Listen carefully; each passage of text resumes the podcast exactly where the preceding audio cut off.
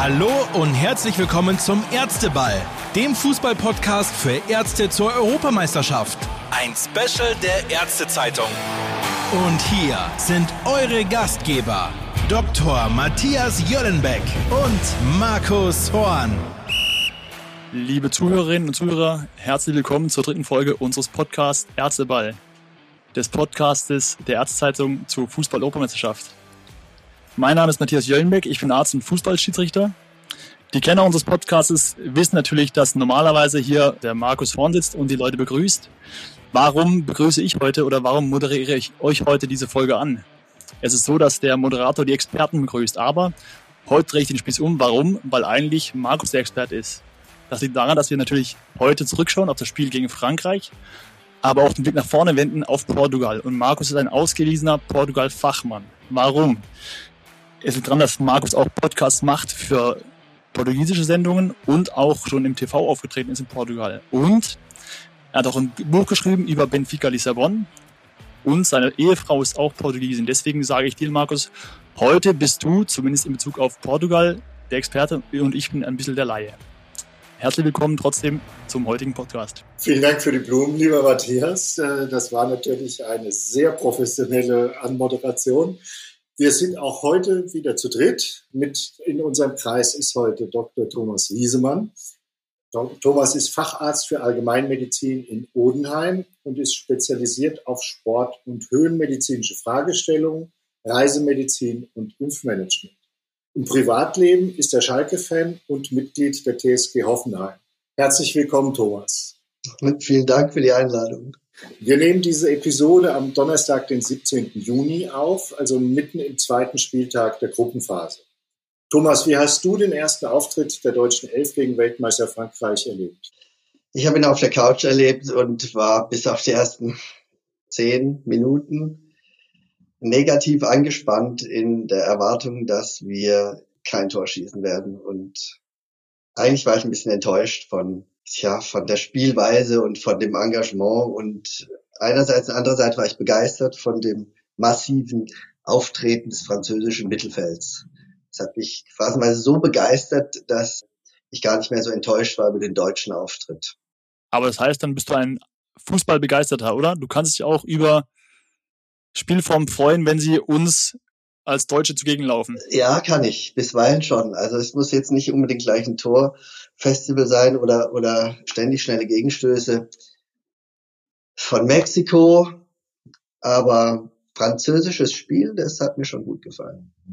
Wie sah es mit deiner Begeisterung aus, Matthias?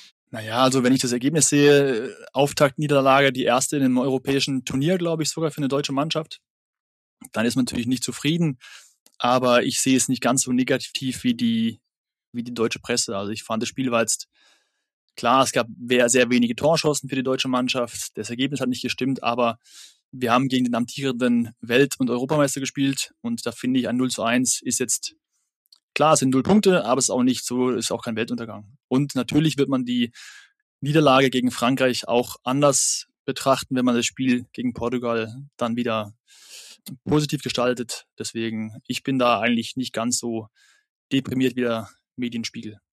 Ist, ist nicht Portugal amtierender Europameister. Europameister. Die Franzosen sind amtierter Weltmeister. Ja, Weltmeister so rum, ja. Also sie haben zumindest auch gezeigt, warum sie bei den meisten Experten ganz oben auf dem Zettel stehen, die Franzosen. Das war schon eindrucksvoll und ich denke, wenn man beide Mannschaften betrachtet und das Spiel als Ganzes, war das mit Sicherheit das Spiel mit dem höchsten Niveau äh, bis jetzt in dem Turnier. Das fand ich auch, ja. Also es war ein Spiel auf hohem Niveau. Hat auch der, der Trainer der Franzosen, Didier Deschamps, auch sehr, sehr, sehr, sehr klar gesagt. Es war ein Spiel auf wirklich ganz hohem Niveau von zwei Favoriten, von zwei Giganten, hat das, glaube ich, sogar tituliert.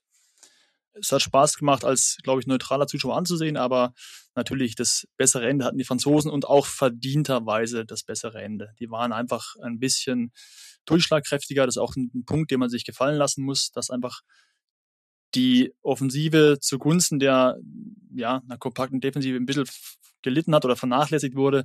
Und was mich so ein bisschen überrascht hat, war wirklich diese eklatante Standardschwäche der deutschen Mannschaft. Wir hatten drei Freistöße in eigentlich besten Positionen. Davon landeten zwei in der Mauer, einer ging klar drüber und glaube sechs Ecken, glaube dreimal so viel wie die Franzosen und keine war irgendwie auch nur annähernd gefährlich. das war schon eigentlich nicht typisch deutsch. Aber wir haben ja auch keinen Mittelstürmer.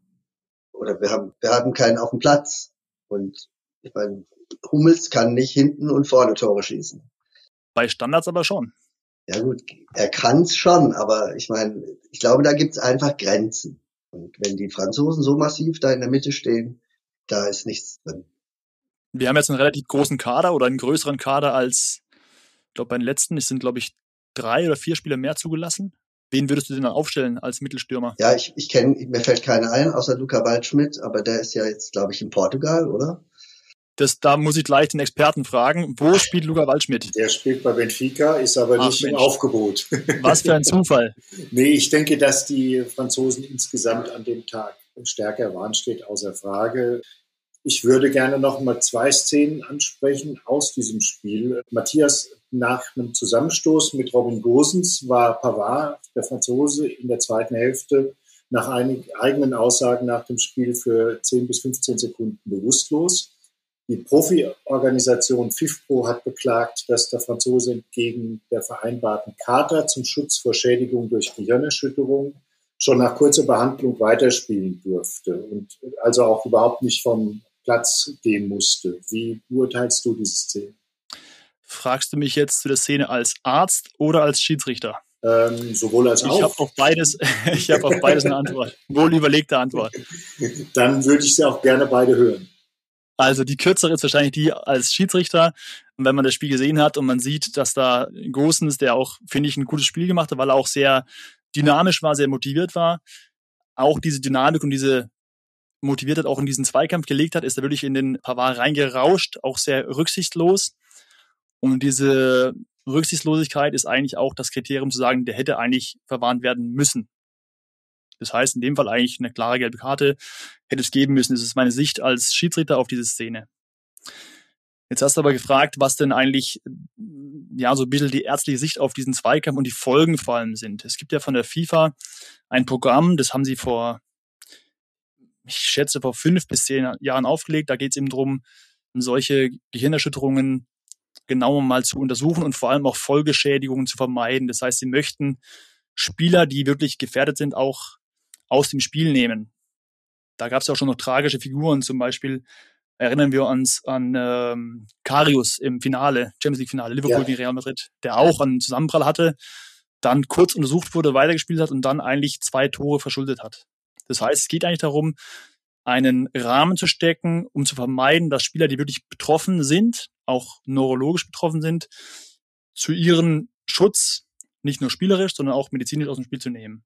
Und da hat die FIFA eben ein, ein Programm gemacht, so eine, ein Protokoll eingeführt, das eben auch alle Ärzte, die dem, am Spiel beteiligt sind, möglichst absolvieren sollen. Das ist so eine Fortbildung, die man macht. Da geht es vor allem darum, Spieler zu untersuchen und zu entscheiden, sind die denn spielfähig. Jetzt hat Pavard gesagt, er war 10 bis 15 Sekunden bewusstlos. Es gibt in diesem Protokoll auch einen Punkt und sind sogenannte Red Flags. Das kennen auch die Ärzte aus ihrem, aus ihrem Beruf, diese roten Flaggen. Wenn man die irgendwo in der Anamnese, das heißt in der Gesprächserhebung, auftauchen sieht, da muss man handeln.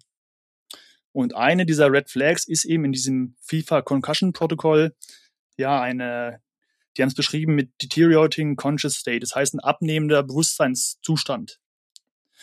Und dieser, diese rote Flagge, dieses abnehmende Bewusstseinszustand hat eigentlich als Folge zu sagen, dieser Spieler sollte sofort und sicher vom Platz geführt werden und auch vom Spiel ausgeschlossen werden. Das ist geregelt, das ist festgeschrieben, kann jeder auch nachlesen in diesem Concussion-Protokoll. Deswegen die Rolle als Arzt auf dem Platz hätte eigentlich mit Kenntnis dieses Protokolls zur Folge haben müssen, den Spieler Pavard wirklich aus dem Spiel nicht nur vorübergehend, sondern auch definitiv rausnehmen müssen. Ja. Gehst du davon aus, dass der Schiedsrichter das überhaupt nicht mitbekommen hat, diese Bewusstlosigkeit? Ah, Das ist schwer zu sagen, weil die Bilder natürlich nicht hundertprozentig immer drauf sind auf diese Szene. Aber ich meine, wenn man den Zweikampf sieht, wie Gosens da ranrauscht und in Pavard reinkracht, dann muss der Fokus eigentlich auf dem Spieler sein. Ja. Zum einen auf dem fehlbaren Spieler, das heißt in dem Fall auf Gosens, der die Regelübertretung begangen hat. Aber ich bin ja auch da, meine Rolle als Schiri ist ja auch, die Spieler zu schützen. Und dann bin ich auch da, dass wenn ein Spieler am Boden liegen bleibt, zu gucken, was, was ist mit dem passiert? Wir hatten es ja in der letzten Folge, da war natürlich ein viel gravierender Fall mit, mit Eriksen. Aber klar, ich muss natürlich auch den Schutz der Spieler in meine Aktionen einbinden und ja, ich hätte wahrscheinlich schon erwartet, dass der zumindest mal einen kurzen Blick auf Pavard wirft. Ja. Wenn es wirklich 10 bis 15 Sekunden sind, das ist sehr lange, dann hätte man eigentlich dort handeln müssen als Schiri und auch als behandelnde Ärzte.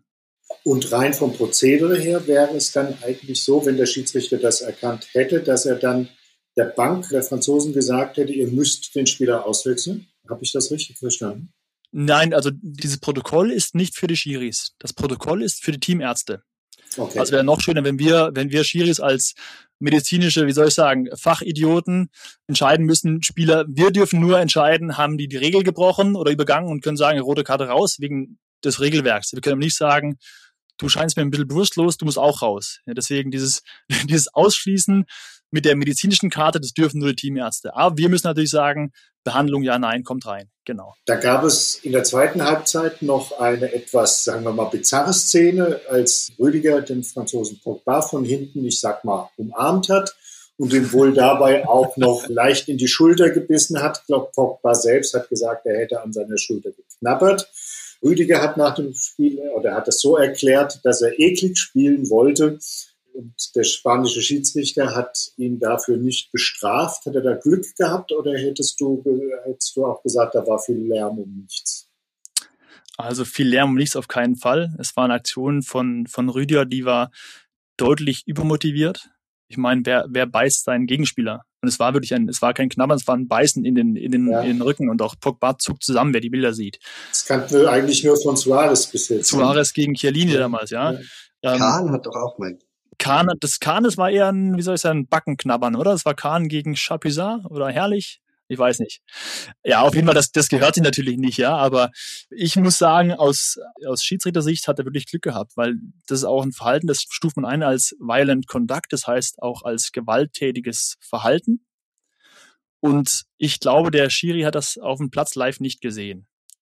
Wir haben diese Szene ja auch, glaube ich, erst zeitverzögert mitbekommen im Rahmen einer Zeitlupe, wo alle gedacht haben, Mensch, was macht denn der eigentlich? Nur, es gibt die Regel, dass man so einen Violent Conduct auch unabhängig vom Zeitverlauf ahnden kann als Videoschiri. Erinnern wir uns Sidan zum Beispiel damals. Sidan im, im Finale, der, der, Kopfstoß gegen Materazzi. WM-Finale 2006 war das. Im Olympiastadion. Hat Materazzi Sidan provoziert und Sidan gibt dann Materazzi den Kopfstoß.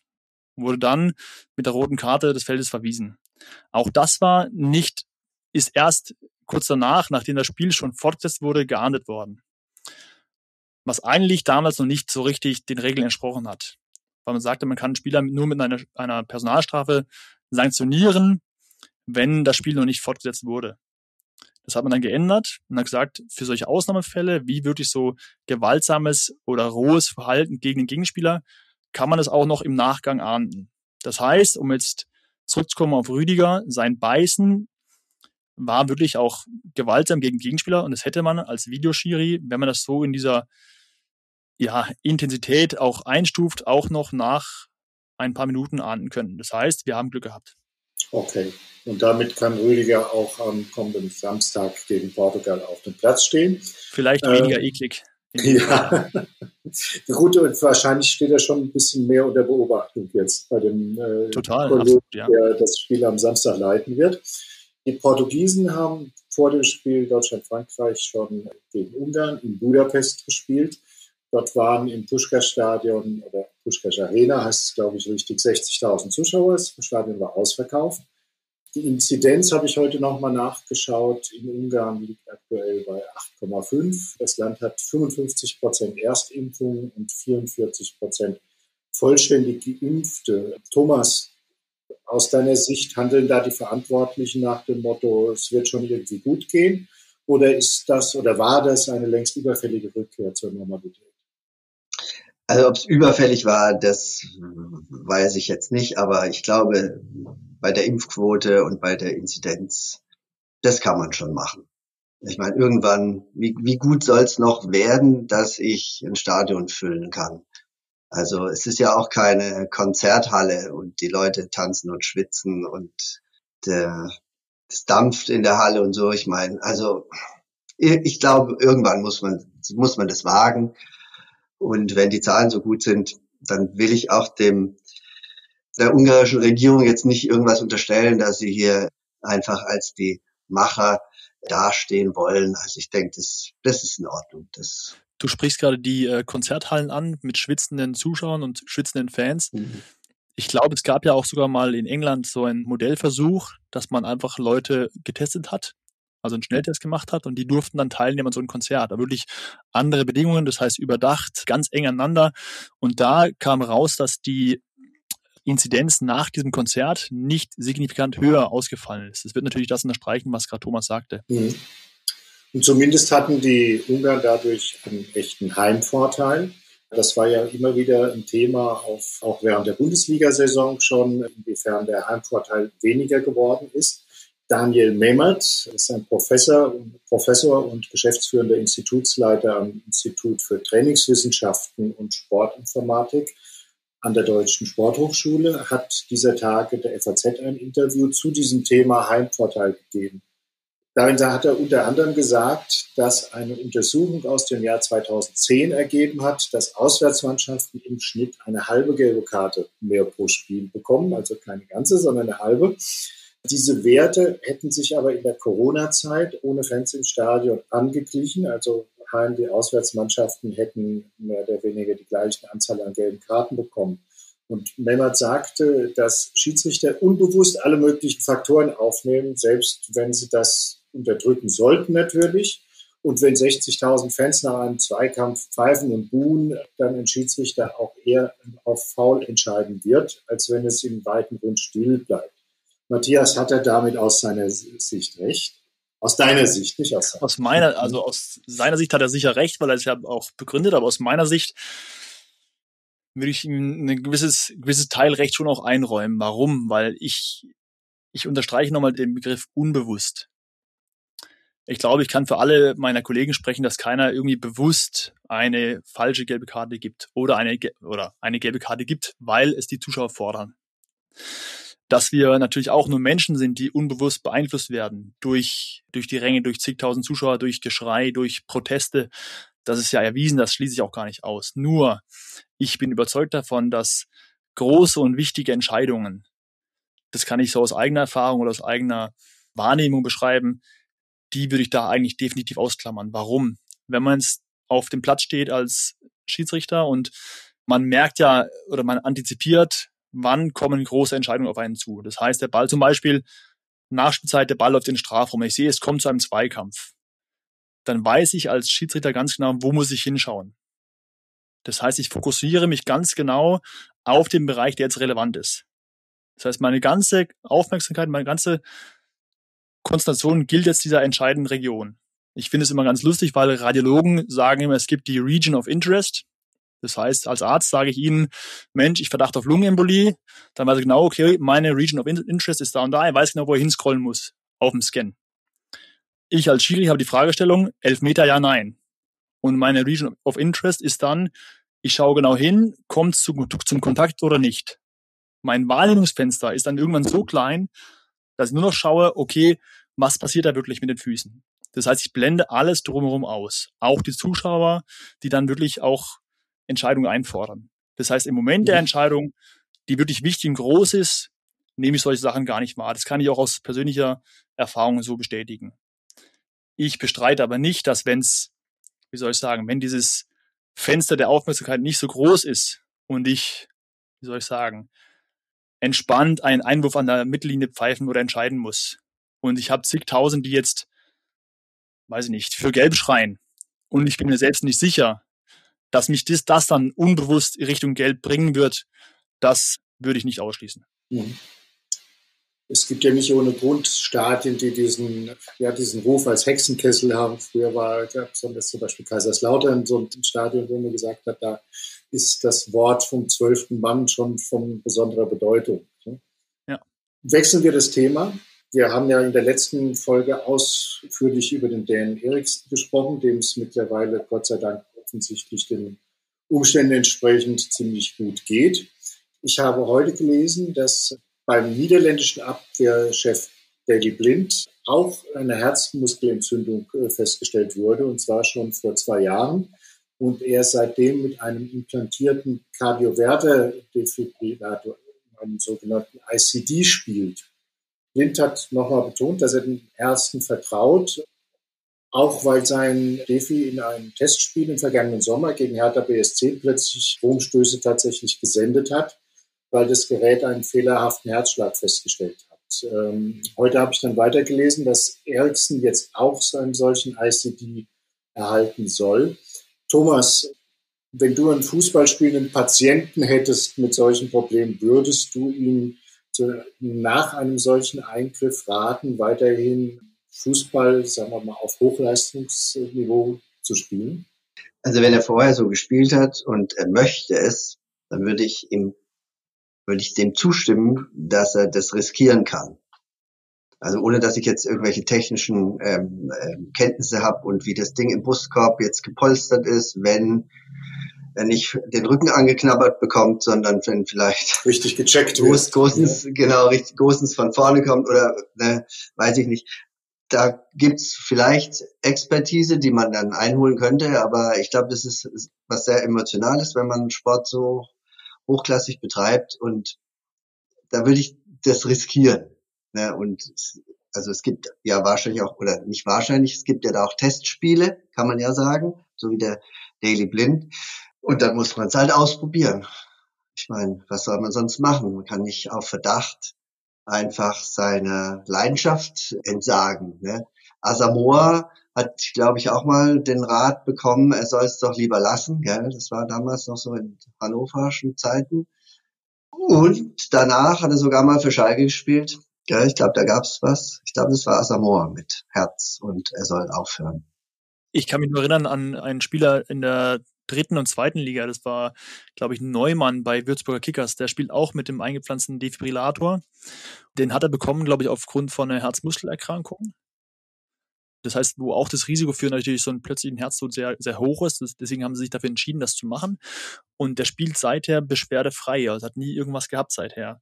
Ich habe das gewusst vor meinem Spiel und war immer äh, als Schiri und äh, Arzt immer so ein bisschen, weiß nicht, ein bisschen kribbelig, wenn er irgendwie zu Boden ging und sich irgendwie was gehalten hat. Es gab mal einen Luftzweikampf, dann hat er sich im Brustkorb gehalten. Da sind bei mir die Alarmglocken ein bisschen angegangen, aber es ist natürlich auch ein Beispiel dafür, dass sowas gut gehen kann. Also es war ich glaube, er hat mittlerweile seine Karriere beendet, aber er hat dann über sechs oder sieben Jahre mit so einem ICD gespielt und auch nie, zumindest nicht öffentlich wirksam, irgendwas gehabt. Das heißt, es gibt's schon und es geht schon. Aber zurück zu Asamoah.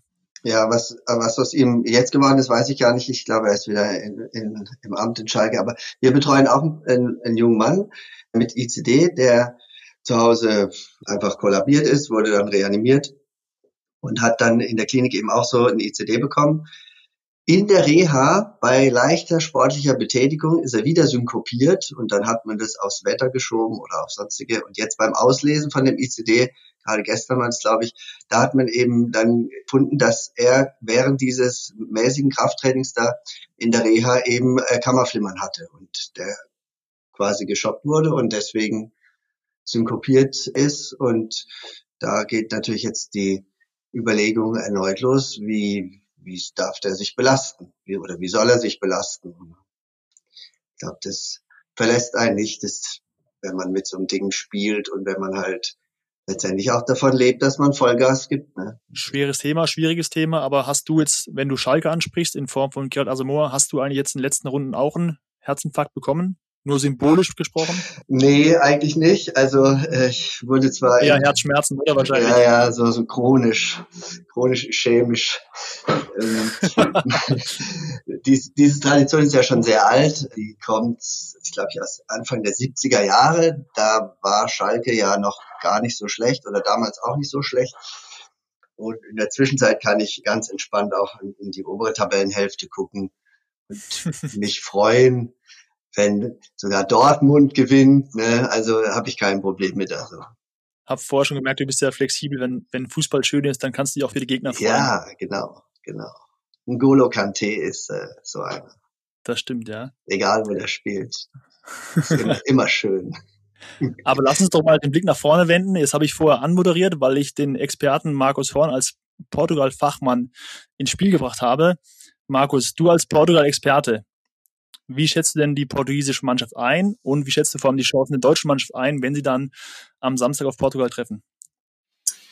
Also ich denke, dass es nicht viel leichter wird als gegen Frankreich. Portugal hat einen guten Lauf und hat jetzt natürlich auch den großen Vorteil, dass sie mit dem 3 zu 0 gegen Ungarn ihre Pflichtaufgabe erfüllt haben, weil das ist ja in dieser sogenannten Todesgruppe einfach der Punkt, dass ein Sieg gegen Ungarn äh, vorausgesetzt wird. Und den haben die Portugiesen eingefahren. Sie haben sich lange schwer getan, was meines Erachtens hauptsächlich daran lag, dass der Fernando Santos, der Nationaltrainer, einfach sehr, sehr sicherheitsbezogen immer ist, was eigentlich fast Wahnsinn ist, wenn man sieht, was er an Offensivpower in dieser Mannschaft steckt. Aber er hat halt äh, im Mittelfeld ja, er hat Erfolg, zweifellos. Er ist Europameister geworden, er hat die Nations League gewonnen. Trotzdem tut es einem als Fan manchmal ein bisschen weh, wenn man diese, sagen wir mal, konservative Herangehensweise sieht. er hat halt im Mittelfeld mit Carvalho und Danilo zwei extrem defensiv orientierte Leute gehabt und das gegen den vermeintlich mit Abstand schwächsten Gruppengegner. Und es war doch auffallend, wie dann zehn Minuten vor Schluss der Renato Sanchez ins Spiel gekommen ist, der ja vielen noch von den Bayern, von seiner ja. Zeit bei den Bayern bekannt ist und der jetzt mit Lille französischer Meister geworden ist. Extrem ähm, bewusst, extrem dynamisch. Extrem, also das ist wirklich einer auch, wo man sagt, das macht einfach Spaß. Und ich kann mich erinnern, ich war, wie ich ihn das erste Mal gesehen habe, in, bei Benfica im Stadion, das war ein Champions League-Spiel gegen Atletico Madrid. Das war einer der ersten Spiele von ihm in der ersten Mannschaft. Da war ich mit einem deutschen Freund da und er hat mich schon nach einer Viertelstunde gefragt, wer eigentlich dieser Spieler wäre. Also so auffallend war der damals schon. Und es ist ja, also der kam ins Spiel und hat nach vier Minuten ist das 1 zu 0 gefallen und damit ging die Sache dann auch ihren Lauf. Individuell ist der Kader äh, reifer und breiter und damit auch besser als 2016, als sie den Titel gewonnen haben. Sie haben auch viel Qualität auf der Bank sitzen. Also von daher, das wird ein ganz schweres Stück Arbeit für die deutsche Nationalmannschaft. Jetzt hast du kein Wort zu Ronaldo gesagt. Das wundert mich so ein bisschen, weil bislang konnte man über Portugal nie sprechen, ohne Ronaldo nicht zu erwähnen. Es kommt jetzt zum Duell Ronaldo gegen Ginter, habe ich gelesen im Kicker. Das wurde groß aufgemacht und auch Ginter wurde ganz speziell auf Ronaldo gefragt oder nach ihm gefragt, wie er sich darauf vorbereitet. Was hältst du denn von dem Duell jetzt, was da ansteht, zwischen diesen beiden Spielern speziell? Naja, es ist immer eine undankbare Aufgabe, Ronaldo als Gegenspieler zu haben. Das ist keine Frage. Und man muss schon sagen, der Mann ist mittlerweile 36 und das ist wirklich unglaublich, wie er in Form ist.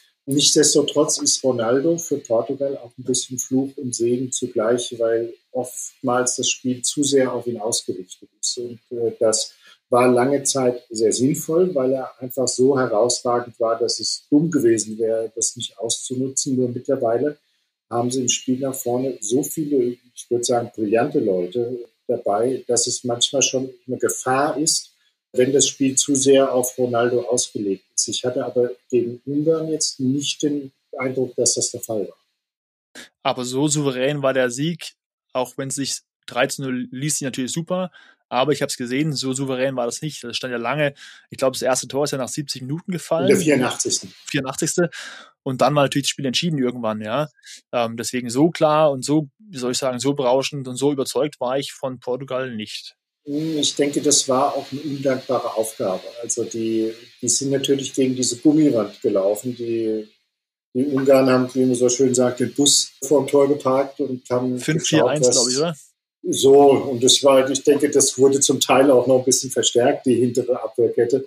Das ist extrem schwierig und ich bin mir relativ sicher, dass es für Portugal einfacher ist, gegen Deutschland und Frankreich zu spielen, als gegen Ungarn. Das heißt nicht notwendigerweise, dass sie beide Spiele gewinnen, aber ich denke rein von der von dem Willen des Mitspielens äh, bei den Gegnern ist es für diese portugiesische Mannschaft mit Sicherheit ein Vorteil, wenn sie nicht gegen so einen extrem defensiven Gegner kommen. Jetzt gerade, weil du gerade, Matthias, weil du gerade Cristiano Ronaldo angesprochen hast, da würde ich auch gerne noch mal was in die Runde werfen für euch beide. Er hat ja in, der, in einer Pressekonferenz vor einigen Tagen einen, wieder mal einen großen Auftritt gehabt, als er demonstrativ die Colaflaschen vom Pult genommen haben und dann auch noch die Wasserflasche hochgehalten hat und auch nochmal gesagt hat, Agua, also Wasser. Der Italiener Locatelli war dadurch, hat sich dadurch inspirieren lassen und nach dem Sieg gegen die Schweiz die Cola auch weggeräumt. Ist das für euch Effekthascherei oder ist das vielmehr ein sinnvoller Hinweis, gerade eines Vorbilds, was er ja zweifellos ist, äh, wenn man alleine sieht, der Mann hat über 100 Millionen Follower auf Instagram, kommt damit also auch an sehr viele junge Leute dran, die Kids da auf die Gefahren von so extrem zuckerhaltigen Getränken hinzuweisen. Ich glaube, das macht mal der Sportmediziner, oder? Ja, also kann ich gerne was zu sagen. Ich denke mal, es ist auf jeden Fall Effekthascherei dabei.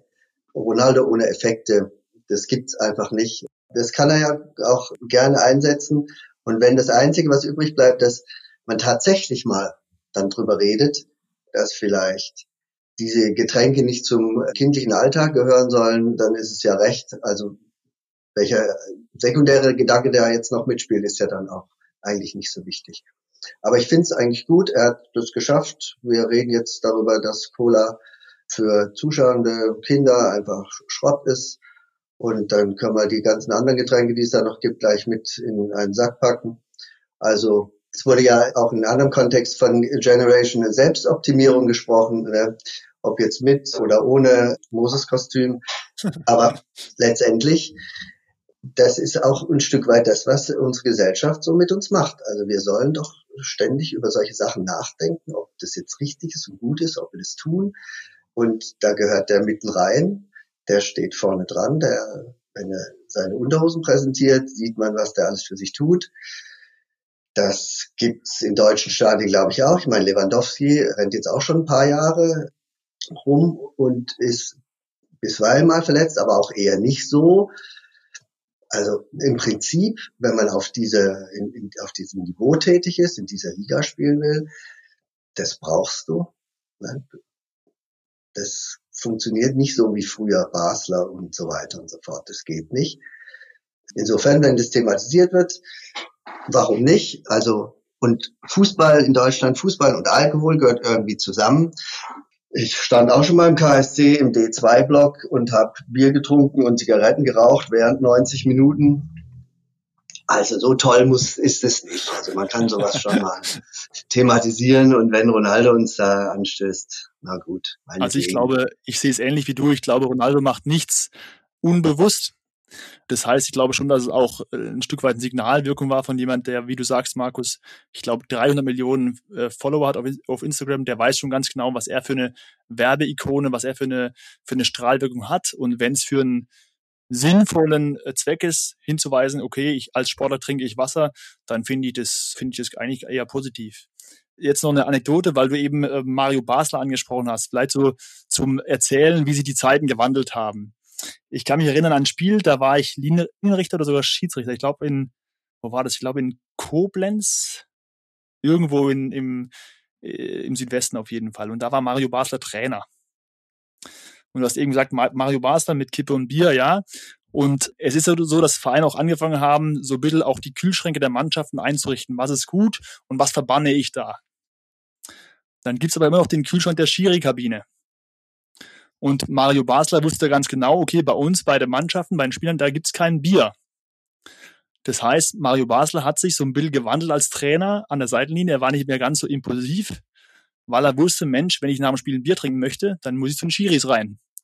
Und das ist tatsächlich auch passiert. Er ist dann wirklich nach dem Spiel in die Schiri-Kabine gekommen, hat uns gefragt, Jungs, habt ihr ein Bier? Und er war eigentlich immer ganz handsam, ob er sich generell beruhigt hatte oder ob er sagte, Mensch, ich behandle die heute mal ein bisschen respektvoller, weil ich noch ein Bier trinken möchte. Das sei mal dahingestellt. Die zweite Geschichte ist, ich habe angesprochen, die Kühlschränke der Mannschaften. Da sind wirklich nur noch Wasser drin oder wirklich isotonische Sportgetränke. Am letzten Spieltag, oder ich sag mal am Ende der Saison, ohne jetzt Namen nennen zu wollen, ähnlicher Fall, aber dann kam ein Spieler rein zu uns in die Schiri-Kabine und sagt, Mensch, habt ihr eine Cola? weil Cola eben auch aus den Spielerkabinen verbannt wurde. Dann kommen Spieler zu den Schiris in die Kabine und sagen, habt ihr Cola bei euch, weil ihr so Bock auf eine Cola hatten, weil die einfach die ganze Saison über nicht bekommen. Und dann, wenn die Atmosphäre ausgelassen ist und man ein gutes Spiel macht, dann kommen die Spieler und sagen, Mensch, heute habe ich Bock auf eine Cola, aber ich muss zum Schiri gehen, weil es das für uns nicht gibt. Deswegen, um zurückzukommen, die Ernährung oder was Spieler zu sich nehmen, ist schon auch ganz ein wichtiger Punkt, den auch viele befolgen. Und gerade auch Thema Zuckerwasser als schädlichen Zusatz wird oft vermieden. Und das wissen auch die Spieler. Aber in besonderen Momenten wissen sie auch ganz genau, wo sie sich dann ihren Stoff in Anführungszeichen holen dürfen und können. Dann nehme ich aber mit, Matthias, dass du dir als Getränkehändler nach dem Spiel durchaus noch ein zweites Standbein schaffen könntest. ja. Kommen wir noch mal kurz zurück auf das Spiel Deutschland-Portugal. Mich würde natürlich auch eure Einschätzung interessieren, vielleicht sogar verbunden mit einem kleinen Tipp. Wir müssen 2-1 gewinnen, das ist ganz klar. Und wird das passieren? wie Nein, das passieren wird? Ob es passiert. Danach erklärst du bitte wie. ja, ob es passiert, ja, das weiß ich nicht, aber muss man nicht solche, solche Siege erzwingen oder sowas gibt's doch auch. Ne? So, so eine Empfehlung sozusagen ja, was sollen wir machen? Also ich meine, wir müssen das gewinnen. Also wir alle, das ist eigentlich egal wie. Ne? Wir können auch Ronaldo im eigenen Strafraum anschießen. Das wäre zumindest mal eine Überlegung wert. Also ein richtiges ja. Konzept leider habe ich auch nicht. Matthias, hast du was fertig in der Schublade liegen? Mm, also ich, ich lag ja beim letzten Mal auch daneben, als ich sagte, ich habe glaube 2 zu 1 getippt für Deutschland gegen Frankreich. Ich glaube, es wird ein 1 zu 1. Die Deutschen führen, kriegen dann aber ein Tor. Kommen trotzdem weiter, weil wir das letzte Spiel gewinnen gegen Ungarn. Aber äh, es wird ein enges Spiel. Wir werden ein paar mehr Chancen haben. Ich glaube, ein Tor schießen ja, die Portugiesen aber auch, deswegen 1 zu 1. Das steht auch bei mir auf dem Zettel, auch wenn das jetzt langweilig ist, dieses Ergebnis weil es wäre im Endeffekt auch beiden damit gedient. Ne? Boah, oh, also, das ist ganz gefährlich. Ich erinnere mich an, nein, nein, ich meine jetzt kein, kein Algerien-Spiel. Ich erinnere mich an die WM in Russland, da mussten wir auch gewinnen im letzten Spiel und dachten, na ja klar, Südkorea, ja, das wird schon. Going. Aber mhm. wenn dann wirklich den richtigen Druck hast im letzten Spiel gegen, gegen Ungarn und weißt du, wo das letzte Spiel ist? In München. Spielen wir da in München, okay. Da ja, muss Sané spielen.